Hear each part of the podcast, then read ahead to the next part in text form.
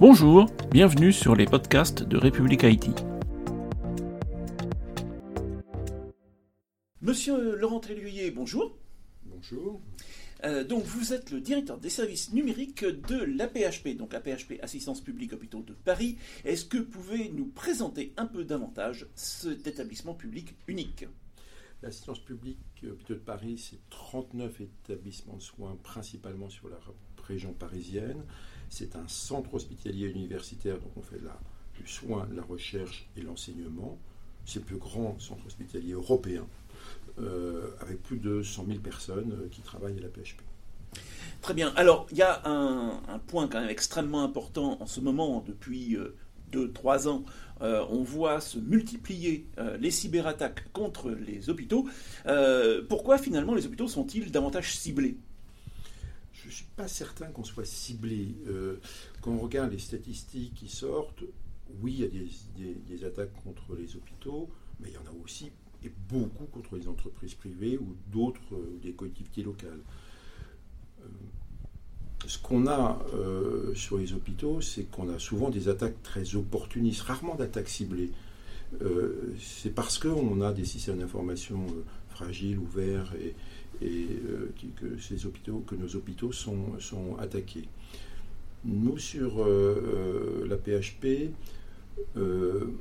on, prend la cybersécurité avec quatre points principaux. Un, la cyber, c'est d'abord avoir des systèmes d'information en bonne santé. je, en tant que docteur, je, le dis comme ça, mais et ça veut dire quoi en bonne santé? Ben, Qui sont maintenus, qui sont à jour, avec euh, des OS qui sont à jour. Euh, voilà. Moi, j'avais encore euh, dernière quelques Windows XP qu'il a fallu faire disparaître parce qu'ils étaient rattachés à des appareils biomédicaux et que changer l'ordinateur et faire évoluer l'OS, vous devez changer l'automate qu'il y avait derrière ou l'appareil biomédical derrière. Donc, voilà, c'est avoir ça. C'est aussi, ben, dès qu'il y a une faille, c'est mettre à jour et ça, le nombre de failles qu'on a, euh, et avec les alertes de cyber qui nous sont envoyées par le CERT, il faut mettre à jour. Et ça, c'est une vraie difficulté parce que ça demande des compétences. Ça demande du monde et des compétences euh, sur un tas de systèmes. Donc ça, c'est notre premier point, avoir des SI en bonne santé. deuxièmement, c'est d'avoir des systèmes de supervision et de protection efficaces. Ça veut dire avoir des antivirus à jour, ça veut dire d'avoir éventuellement un EDR, d'avoir euh, un, SOC, euh, avoir une réaction, une capacité à répondre rapidement. Euh, et on a souvent sous-investi dans ces domaines-là, et donc comment on augmente l'investissement autour de ça, et ça coûte de l'argent d'avoir du 24-24 par exemple, et savoir des compétences aussi sur ces sujets très spécialisés de cyber.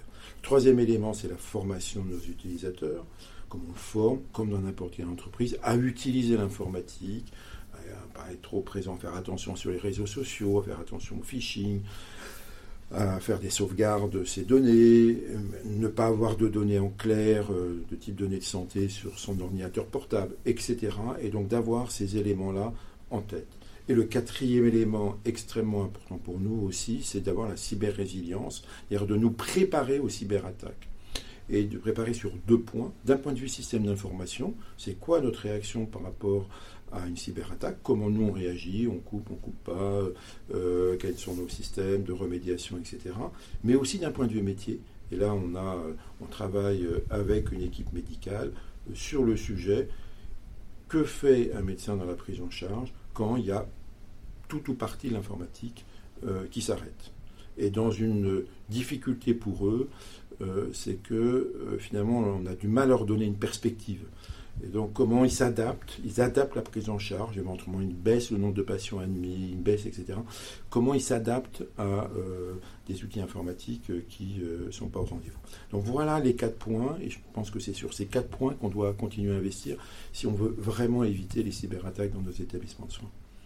Merci beaucoup, Monsieur Terrier. Merci. À très bientôt sur république-it.fr. Bonne journée.